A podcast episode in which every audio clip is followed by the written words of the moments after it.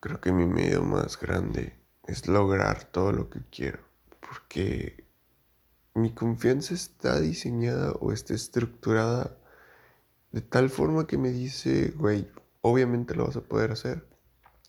Son sueños, ideas tangibles, realizables,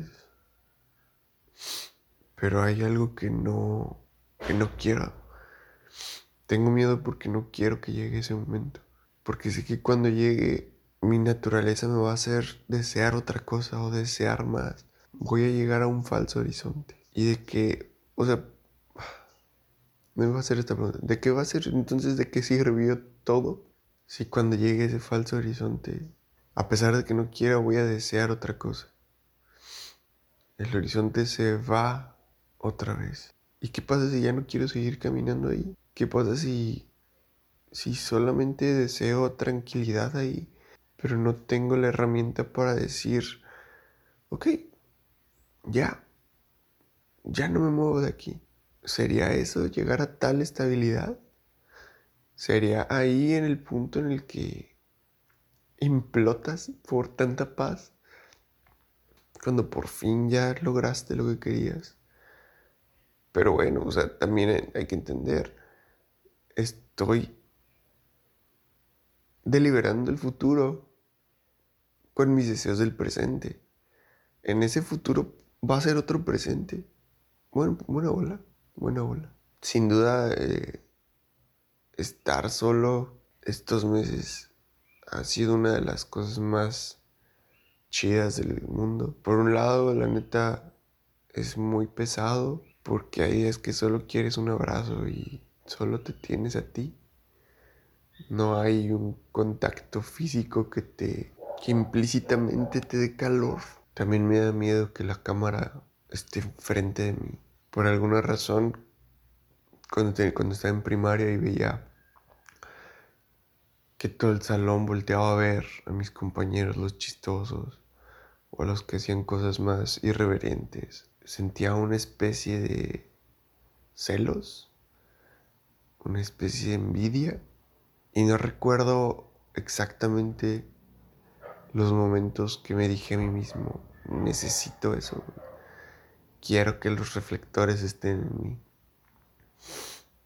Quiero hacer lo que sea que esté en mí para llamar la atención. Y quizá en esa dinámica social terminó gestándose y nutriéndose más lo que veía en casa. No sé, lo que veía en casa de, del optimismo, el liderazgo, eh, la superación, al, punto en el que me volví enfadoso, enfadoso hasta por mí, o sea, enfadoso hasta mis ojos, mis oídos, en donde fue mi choque de realidad con el que las cosas se deben de poner en contraste para que no, para que funcionen, no solo empujar un discurso, un grupo de actos. Sin duda los últimos meses han sido complicados me la paso diciendo eso. Y me la paso de huevos. También eso es algo bien, bien loco. Mis momentos de... Como ahorita. Bueno, no. Hay como tres momentos. Uno es ahorita. Eh, quizás es el estado en el que más lúcido estoy. Porque me acabo de despertar. Son las como... Ya son las 7.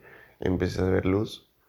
Pero ese es un momento en el que me pongo a pensar eh, digamos, racional emocionalmente. O sea, sí se juntan bastantes áreas de mí. Pero las otras, los otros dos momentos es o muy vulnerable. Ah, también hay, hay otro, hay un cuarto. O muy, muy vulnerable y luego del muy, muy, no, hay cinco entonces. Muy vulnerable, muy pesimista. Y luego de ahí llega el, como la paz pero antes de ese, de ese cambio, estoy cachondo. y como que sacio esa necesidad sexual. Y ya, estoy en paz. Y luego, o sea, mi, mi estado general es tranquilidad. La euforia llega cuando hay más gente. Sí, es cierto. Ajá, mi euforia llega cuando hay más gente, cuando hay más con quien convivir. Ahí me muestro feliz, ahí me muestro activo, eh, como lleno de energía, no sé. En cambio, cuando estoy solo, ¿quién dijo, ¿quién dijo que somos nosotros cuando estamos solos? ¿No es pendejo? Mi estado natural es estar en silencio, pensando. que, que igual eso termina condicionando mi ansiedad. No sé. Y ese es el problema. Que no, no, todavía no logro descifrar qué me hace estando aquí querer estar allá. Y pongámosle allá como un escenario futuro, quizá tangible, porque sí lo veo tangible, veo tangible muchas cosas y probable muchas cosas. Estoy acostado en mi cama de maruata. Son las siete y tantos. Es el segundo domingo de abril. Quedan 19 días para cumplir 25 y ya empiezan los de También es pura mamada eso, ¿no? Los cumpleaños. O sea, que tanto. Una, o sea, todo es, todo es construcción de lo, que, de lo que nos rodea. Somos el resultado de lo que nos rodea.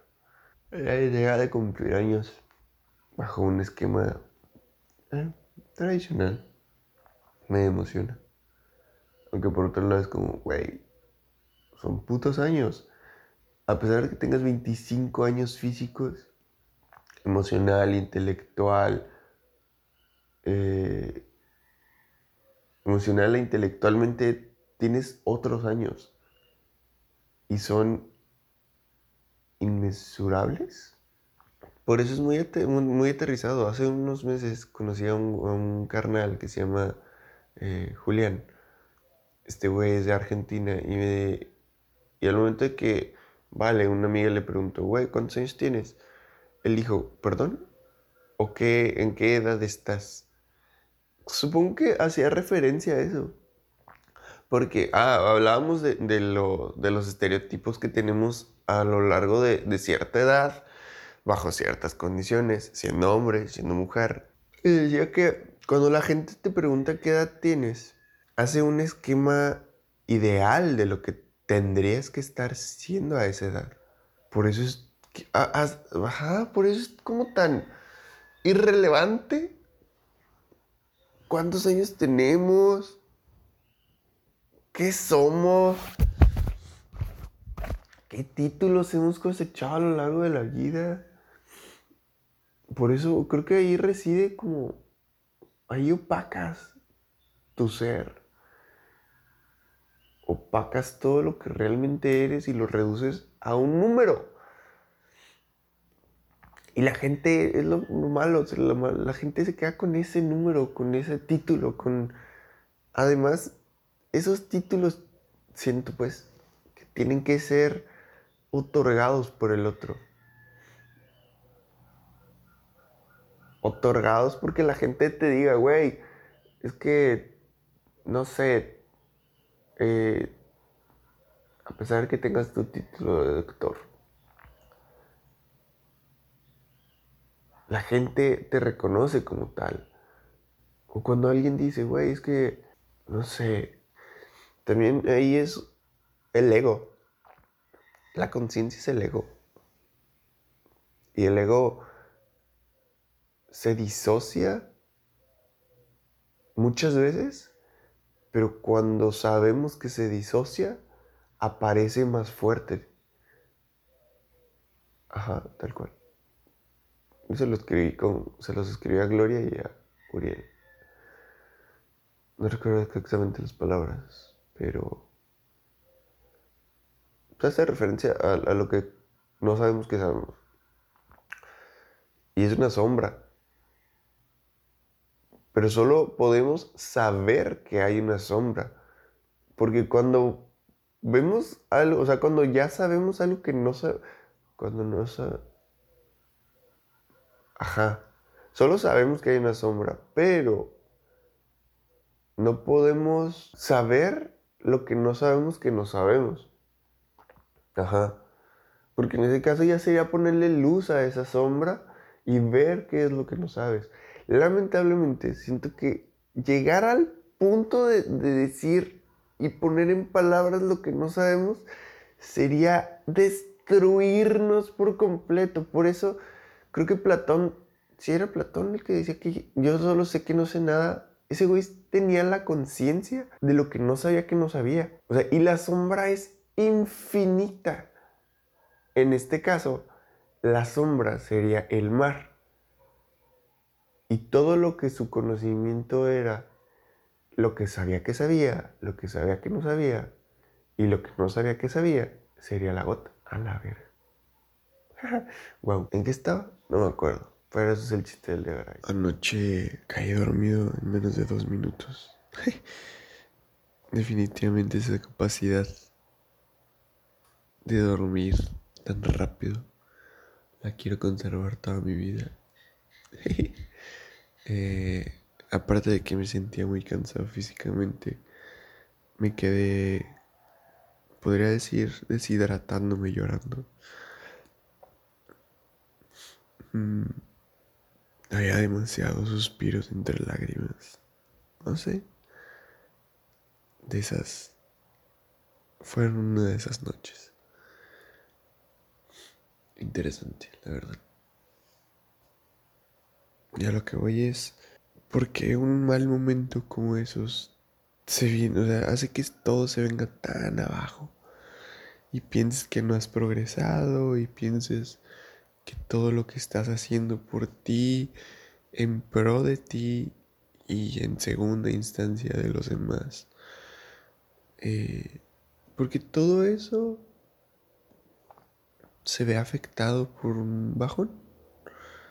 Porque pensamos que no merecemos ayuda. Porque pensamos que estamos solos. Wow. Eh, la palabra soledad ahorita está teniendo un peso. Wow. Muy cabrón. Lo siento como. Ay, güey. Como si fuera una, una llavecita y cada vez que la menciono la abro y mis ojos empiezan a gotear.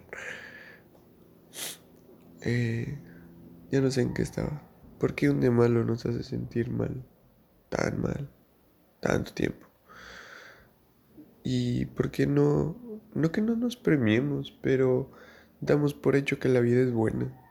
Y eso me parece un error. La vida no es buena ni mala. Pero la vida tiene...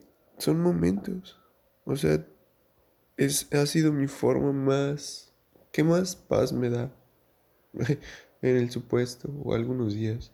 Los días ni siquiera, o sea, solo es el momento. Y quizá por eso tengo tanto conflicto en, en que la gente, bueno, no, quizá tengo conflicto de mí, pero no entiendo por qué. ¿Por qué estoy haciendo esta voz? O sea, realmente porque estoy haciendo una voz como si estuviera haciendo berrinche. Desde ayer lo noté. Pero no es. No es esa. esos cambios. O sea, escuchémonos. Creo que eso siempre va a ser una recomendación de mi parte. Escuchémonos y sepamos por qué estamos haciendo las cosas cada vez que noto que estoy haciendo una voz así me regaño y me digo que no, que dejes de hacer eso, que porque estoy haciendo un berrinche, no sé, pedos ya más internos, más eh, viejos, profundos, arraigados quizá. No sé. Creo que más o menos conozco la respuesta, pero ¿cómo se verá? Bueno, haz un dibujo de la luz del sol proveniendo de arriba. Tú en un punto, punto A es el sol, punto B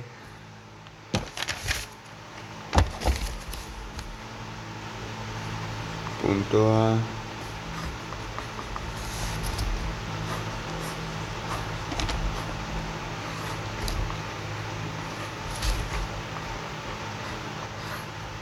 Es que estoy dibujando este pedo, creo que ya la agarré.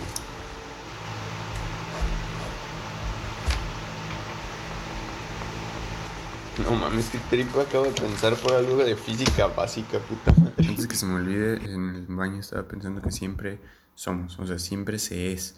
Nunca hay una. No hay como esperar a que las condiciones favorezcan.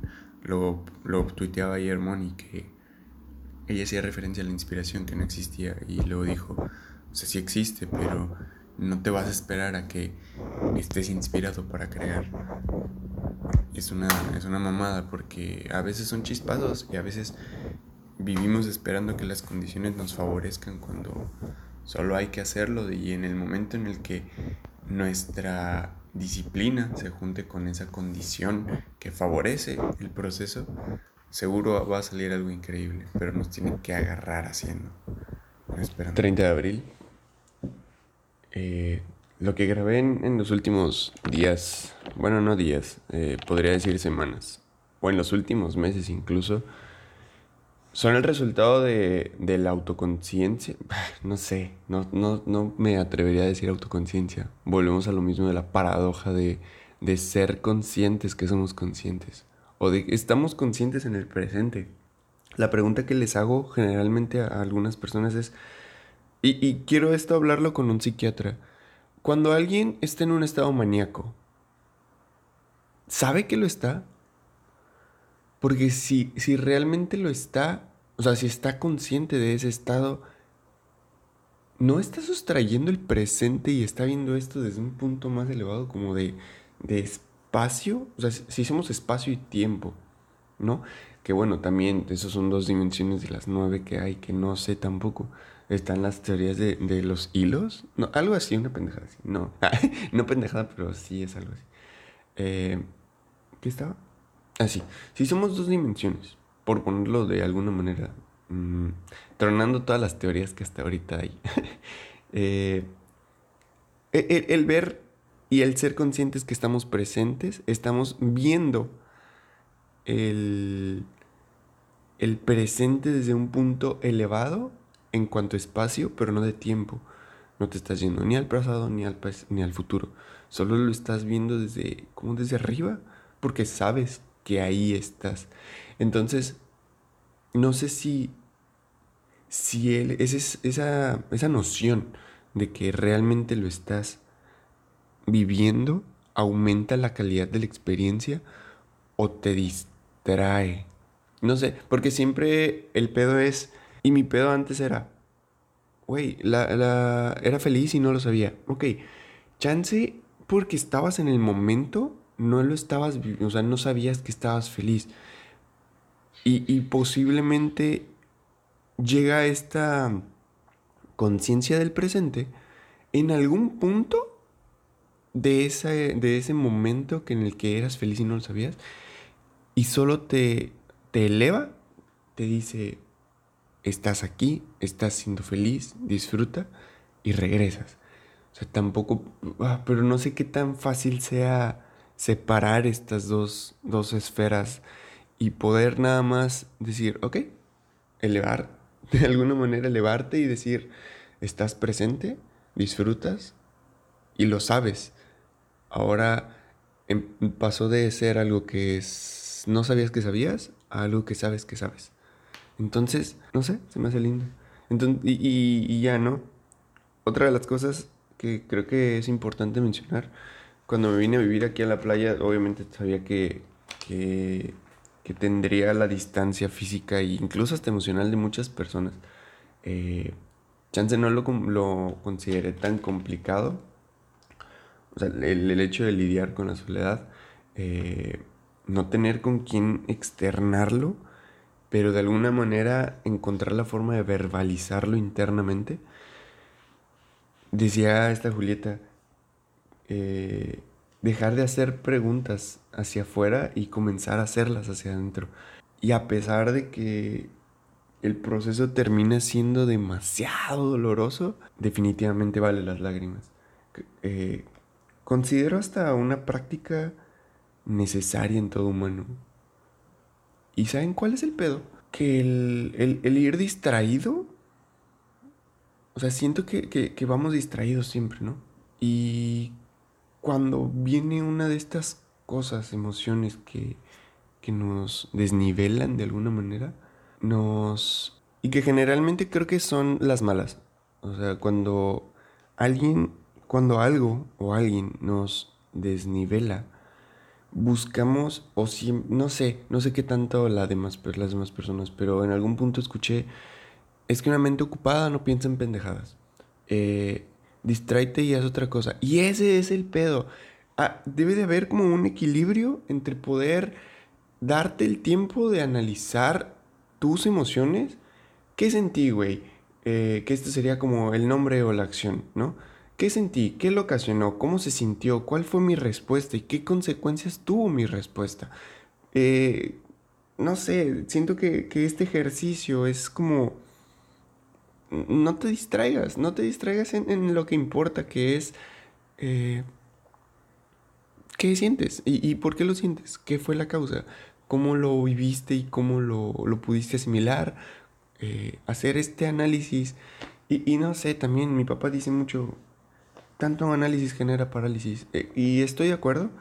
Siento que debe haber el equilibrio entre estar pensando y, vivir la vida eh, haciendo cosas, pero cuánto, o sea, prestarle atención realmente al análisis y hacer uno de forma íntegra, de forma de calidad.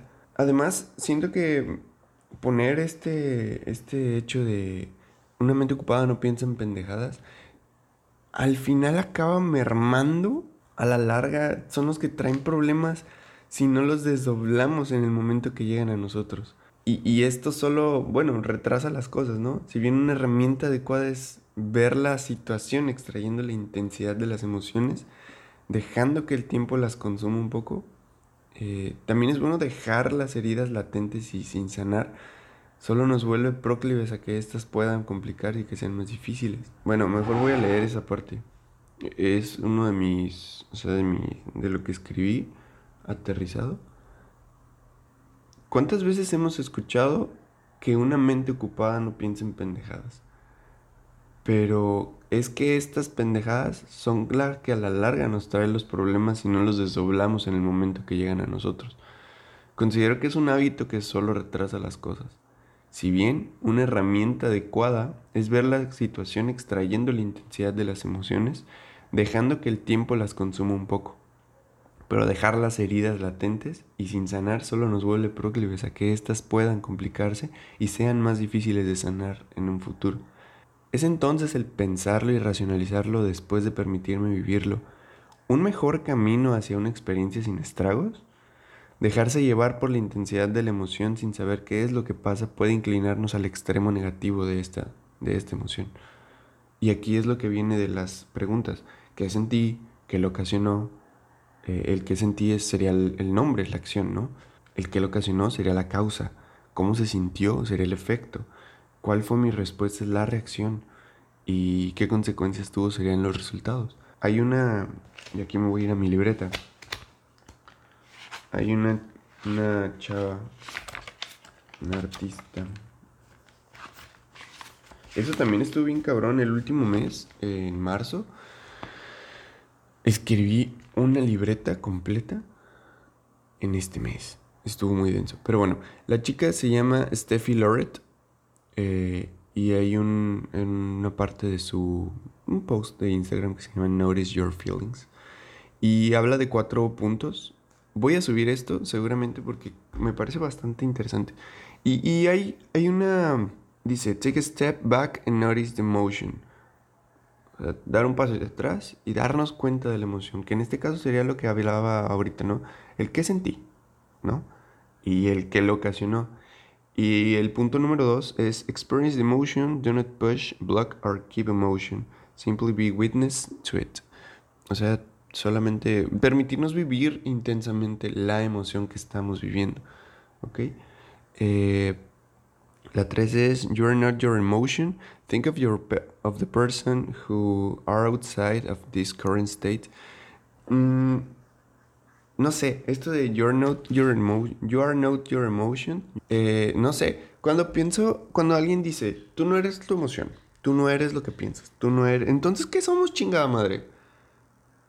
Realmente, o sea, ¿cómo no voy a hacer? O sea, ¿qué me conforma? Mis, o sea, ya sé que son mis errores, ya sé que son mis vicios, mi, mi todo, pero también son mis emociones. ¿Cómo las experimento? ¿Cómo las vivo? ¿Cómo, cómo me permito analizar esas emociones? Eso, de alguna manera, eh, me da claridad para poder en un futuro lidiar con esa emoción, ¿no? Pero bueno, eh, esa es una, de las cosas que leí, bueno, que, apunté acá en, en, mi como borrador del de Braille 6. Muchas cosas que están en mi libreta son muy interesantes, o sea, son cosas que me pasaron y después hago como cierto análisis. Algo también bien interesante que me pasó al, al pues la, en la semana pasada, la tercera semana de abril, fue que eh, mi cámara eh, se mojó por el mar. Es, fue una ola increíble. Vi las mejores cinco olas de mi vida. En serio, esas cosas mediando unos 6 metros. Me emocioné demasiado y lamentablemente la marea llegó hasta donde estaba la bici, donde estaba mi cámara, tumbó la bici y se mojó la cámara.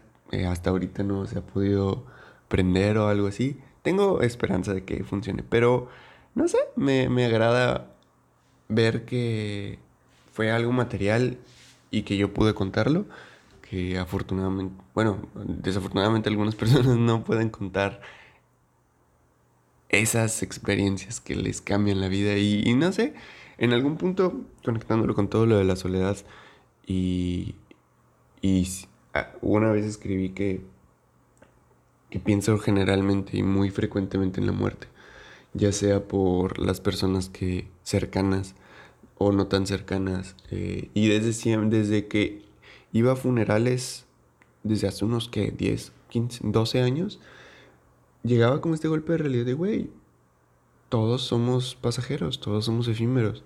Y no, y me parece prudente no, no dar por hecho que nos vamos a volver a ver. Entonces pienso con mucha frecuencia en esto por si en algún punto, bueno, como preparándome, como un discurso para prepararme por si alguien muy cercano llega a morir. Pero cada vez que pienso tanto en la muerte, pienso obviamente en la mía. No como un tema de suicidio, pero pienso en cuando pongo, o sea, cuando pongo en algún punto futuro el fin de mi propia vida, pongo en contraste con mi presente. Lo pongo en contraste con mi presente. Y ahí es cuando, cuando pienso, sí, sí, ahorita sería un buen momento, no, no un buen momento, pero, o sea, si, muriera ahorita, a, eso voy yo, si muriera ahorita, ¿moriría pleno? ¿Moriría sin haberme quedado con ganas de nada? Y, y no sé, cada vez que pienso en eso, voy al mar y el mar me recuerda que, que en algún punto, cuando estés distraído del presente y no estés viendo lo que pasa con las olas, Puedes subir tanto la marea que te puede llevar. Y puede ser que ya no la cuentes. Entonces, el mar, al estar haciendo eso, esas olas tan increíbles, me hace recordar que solamente quiero seguir vivo para poder verlas. Y poder emocionarme y gritar que, no sé, me, emociona y me, me llena de mucha vitalidad ver tanta fuerza en algo natural que lo que estaba pensando el otro día, también muy cabrón, fue como los puntos, eh, los dos extremos de los cuatro elementos. La tierra florece, da fruta, da alimento, da flores, que en, un punto son medicina. Pero por otra parte, la tierra tiembla y la tierra hace grietas en el suelo, en los, en los edificios, tumba todo y no importa. En el lado del fuego, el fuego da calor, el fuego permite cocinar nuestros alimentos, eliminar bacterias para poder comerlas, pero el fuego quema. El fuego, cuando no se controla, quema bosques, quema y consume todo el oxígeno. El agua, no sé cuántas personas han escrito alrededor del agua, alrededor de su bondad, alrededor de que todo, creo que era, no, no, no, mejor no digo nombres, pero alguien dijo que el agua es la esencia y el agua es la sustancia. La sustancia, lo dijo Descartes. Eh, pero no, o sea, tampoco X. Bueno, ya no me voy. es el chiste del de Braille, sale, vaya. Entonces, Pero sí, lean, lean a Descartes y a Espinosa. Es un, es un camino que voy a recorrer. Voy a, bueno, no poner pausa. Creo que voy a terminar primero lo que ya tengo hasta ahorita de libros. Y ya después me voy con, con Descartes y, y Espinosa. X. Entonces, eh, el agua es como vida, nos, nos hidrata y todo. Por cierto, tomen agua, pero inunda. Inunda, destruye cosas, destruye mi cámara. Eh, cuando hay un tsunami o algo así, no importa lo que haya a su paso, el agua solo pasa y ya. Y como es tan noble, se adapta a donde esté. Sea una casa, sea un negocio, sea una palapa, sea lo que sea, pero se adapta a donde esté. Y por último el aire. Eh, el aire permite esta danza en los árboles, que cosa que me hace increíble. El, ayer justamente estaba grabando y, y, y grabo con mucha frecuencia esta danza de los árboles cuando son, son este, cuando están en contacto con el aire, me parece fantástico. pero del otro lado están los huracanes, están los, sí, o sea, todo puede ser destructivo y todo puede ser maravilloso. Mm, de acuerdo a lo... No la intensidad. O bueno, quizás sí. La intensidad, la dirección y el propósito. Creo que serían esos tres elementos. Quizás me van muchos, pero ahorita puedo poner tres. Voy, a leer justo lo que escribí después de, de lo de la cámara. Bueno, voy a apartar mucho, pero como reflexioné en ese momento, creo que lo verdaderamente importante es que yo estoy bien, no me hizo nada del mar, solo me recordó quién manda. Además son cosas materiales. En caso de que la cámara se chingue, se comprará en el momento que se pueda comprar. Sin prisa, sin presión. La vida proveerá. Y siento que cada experiencia, entre comillas, negativa, la vemos como lo más catastrófico. Cuando pudo ser peor, aunque a veces alguien se muera, y eso sí está culero. Bueno, no voy a poner eso. La vida se nos va tan rápido y en un instante que no nos damos ni el tiempo de enfocar nuestra atención en lo que importa. ¿Qué es lo que importa? La risa y voz de nuestros seres queridos, el café mañanero iluminado por los primeros rayos de sol, el baile frente al espejo antes de bañarnos, la emoción o miedo cuando estamos frente a la potencia del mar la calma de un abrazo, la bondad de una carcajada compartida, el apapacho por parte de un animalito, la sombra de una palmera haciendo más leve nuestro descanso, la sensibilidad ante una obra. Y la lista puede ser tan grande como granos de arena en la playa. Reflexionaba previo a todo esto que he pasado la vida aprendiendo. Un aprendizaje puro y real, lo que mi contexto me pide que aprenda, lo que me exige saber y cuánto he aprendido realmente pensando más allá del presente, cuánto he aprendido eh, en el esquema de por si algún día lo necesito. No sé más de lo que necesito saber en el momento, pero mi curiosidad está intacta y está en crecimiento. Acepto cuando no sé algo y ya sé pedir ayuda, ya acepto que no lo puedo todo. Y no sé si esto me convierte en un hombre pragmático que vive acorde a su presente, o un irresponsable que no se preocupa por el futuro. Otra vez me fui a extremos. Y conectándolo con el punto de, lo que voy, a, voy aprendiendo conforme lo voy necesitando, eh, un estilo que he estado adecuando es como la existencia intuitiva, que lo terminé conectando con, con algo que nos pasó en febrero. Eh, partiendo de que esto, de, de, ponerle atención a lo que un cuerpo nos pide. Y esto de la existencia intuitiva va conectado con la alimentación intuitiva y un chingo de cosas.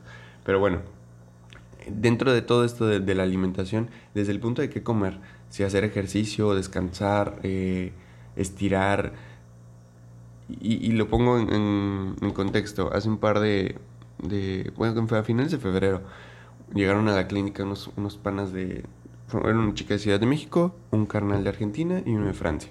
Como a mediodía más o menos ya empezaba a hacer calor y les ofrecí agua, tomaron un poco de agua y cuando les, les ofrecí pan que tenía aquí en la clínica y uno de ellos me dijo como que no, se antoja un poquito más de algo más saladito. Y en ese momento la cabeza me explotó porque me di cuenta que su cuerpo le pedía, bueno, estaba perdiendo sodio por el calor, por la deshidratación que quería algo saladito y era su forma de, de decir de su cuerpo de, de pedir lo que necesitaba realmente. Y creo que muchas veces, conectándolo con lo que decía hace rato, vamos distraídos y no nos damos cuenta del daño que le hacemos al cuerpo eh, dándole lo que se supone que tenemos que darle y no lo que nos pide el mismo cuerpo. Esto va desde lo, a la alimentación, que en algún punto espero tener la oportunidad de platicar con Danelia al respecto de lo que es la alimentación intuitiva y lo malo de las cultura, la cultura de dietas. Pero, pero sí, eh, tanto la alimentación como el ejercicio, el descanso, eh, un baño, o sea, tan simple como eso. Pero creo que vamos muy distraídos, siempre. Mm, una de las preguntas que, que ahora me gusta hacerles a las personas que invito a platicar es cómo se definen. Obviamente es algo bien complicado porque es con la pregunta que inicio. Y a pesar de que pues, es demasiado profunda porque creo que para definirnos siempre tenemos que poner como en tercera persona, ¿no? Y vernos como dentro de, de otra perspectiva temporal y espacial. Y me gustaría decir esto, y esta es la última página, esto me gustó muchísimo. Ahora me cuesta más terminar una libreta. Antes, eh, esto es un paréntesis, antes yo decía que lo, que, lo más complicado de, de empezar a escribir era la primera hoja, porque decía Foucault que uno no tiene el conocimiento de lo que va a escribir, si no, no lo escribiría. Entonces, ahora me cuesta más terminar una libreta. Quizás sea porque sé todo lo que tiene previo y me impongo la meta de que el cierre sea imponente y memorable. Quizá he venido lidiando con lo que tengo que hacer. Con lo que tengo que hacer debe emanar un aire de heroísmo. Pero la vida no depende de esos actos, aunque sean estos lo que más, los que más recordamos. Depende indefendiblemente de que el café sobre la mesa y el aguachile que está por llegar nos sea de provecho. Depende que a la uva que nos acaban de regalar le demos la importancia que de prestarle atención al sabor que nos ofrece. A su vez, depende de nuestra atención a las olas chocando contra las rocas, produciendo su fragor ensordecedor. Depende de dónde va nuestra atención, porque a dónde va nuestra atención va la vida. Definitivamente llego a los 25 siendo más consciente de mis errores, de mis vicios, de, mis fracasos, de mis puntos negativos, mi sombra. Eh, o sea, ya soy consciente de que soy, tengo una sombra. Y, y a veces el camino está iluminado para ir descubriendo poco a poco. Algo así como en la alegoría de la caverna de Platón. No podríamos tener una iluminación tan rápida porque incluso la vista necesita su tiempo para adaptarse a la luz. No todos estamos preparados para tener una iluminación eh, rápida. Todo es poco a poco. Por eso también la importancia, y, aquí algo pasa bien curioso, porque en las mañanas ya no, o sea, lo que más me gusta es no prender la luz y vivir con esta adaptación de los ojos a la oscuridad. Eh, pero bueno, esto, esto era referente a lo, de mi sombra.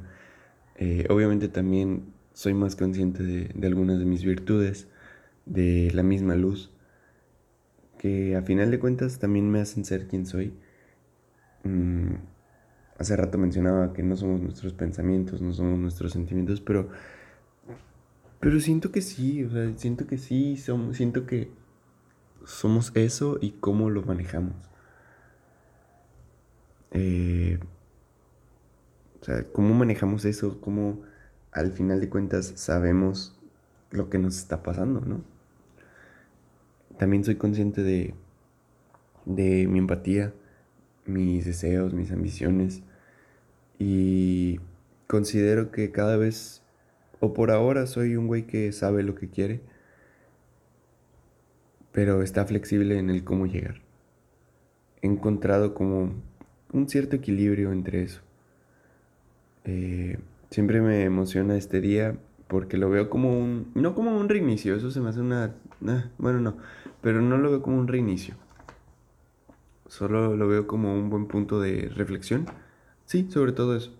lo veo como un punto de reflexión que, y de agradecimiento, sobre todo muchísimo agradecimiento a todas las personas que me acompañan, a todas las personas que hacen de esta vida un camino más leve, un camino más iluminado, eh, feliz hasta cierto punto, triste, eh, y también a las personas que contrastan mis ideas, todas ellas que, con las que no estoy de acuerdo, con las que me gustaría platicar en algún punto y tener la madurez para poder platicar sobre las cosas que no estoy de acuerdo.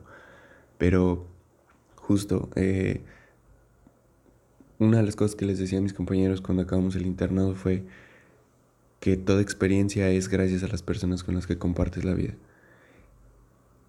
Cosa que, que, no sé, porque en algún punto en el 2018 tenía mucho el discurso de happiness is only real one shirt. Pero siento que la felicidad siempre se comparte, o sea, siempre encuentras con alguien con quien compartirla. Y, y la soledad, la, la, la conciencia es un proceso de soledad, pero que vale la pena, o sea, vale la pena las lágrimas. En esos momentos difíciles, hay algo, en, en los momentos difíciles hay como te encuentras algunas personas, ¿no? Eh, que te hacen más leve el camino. Pero en la soledad encuentras como chance la esencia, siempre y cuando estés... Ah, no sé, tampoco, no sé. Bueno, ya voy a parar de, de hablar porque también es repetitivo y no, no, tengo la claridad para hacer las cosas tan así. Pero definitivamente mis 25 han sido como para agradecer a todas las personas que han estado conmigo, a las que se han ido, a las que ya no están en este plano, que de alguna u otra manera involucra parte de mi vida. Eh, agradecer por todos los las pláticas, los cafés, las risas y las lágrimas con las que me permito abrirme con las personas, la vulnerabilidad. Eh, y todo lo, pues no sé, con lo que nos permiten, o que esas personas me regalan un cachito de la vida, de su vida, para yo poderles regalar un cachito de la mía. Entonces, ese intercambio es el que, le, el que nutre la esencia de la vida. Y, y ya, entonces muchas gracias a todos por escuchar este proyecto que me permite conectar con las personas. Muchas gracias a, pues sí, creo que a todos por compartir los puntos de vista, por hacer el rebote de las ideas, por los abrazos que nos mandamos de forma virtual, que pronto y espero pronto poderlos dar de forma física. Sin duda soy un ser social que necesita de esta interacción. Eh, y pues también gracias a mí por el aguantar, por el por la apertura a los sentimientos a la vivencia, a la experiencia de los sentimientos, de las emociones, que puede ser en algún punto muy complicado y, y pone muy sensible la, pues la parte de afuera, ¿no? Que es el cuerpo, pero justo estas emociones también nos guían, nos permiten conectar con las personas y y se siente bien, ¿no? Se siente bien saber por qué estamos sintiendo lo que sentimos. Porque, porque ciertas cosas tienen más peso sobre nosotros. Y está lindo poder saber dirigirlo. Y, o bueno, intentarlo, por ejemplo. No sé, creo que la, la, la experiencia de las emociones se debe vivir con la intensidad que merece. Así que Muchas gracias a todos por escuchar este braille. Es un poco largo, pero no sé, la neta agradezco si llegaste hasta acá.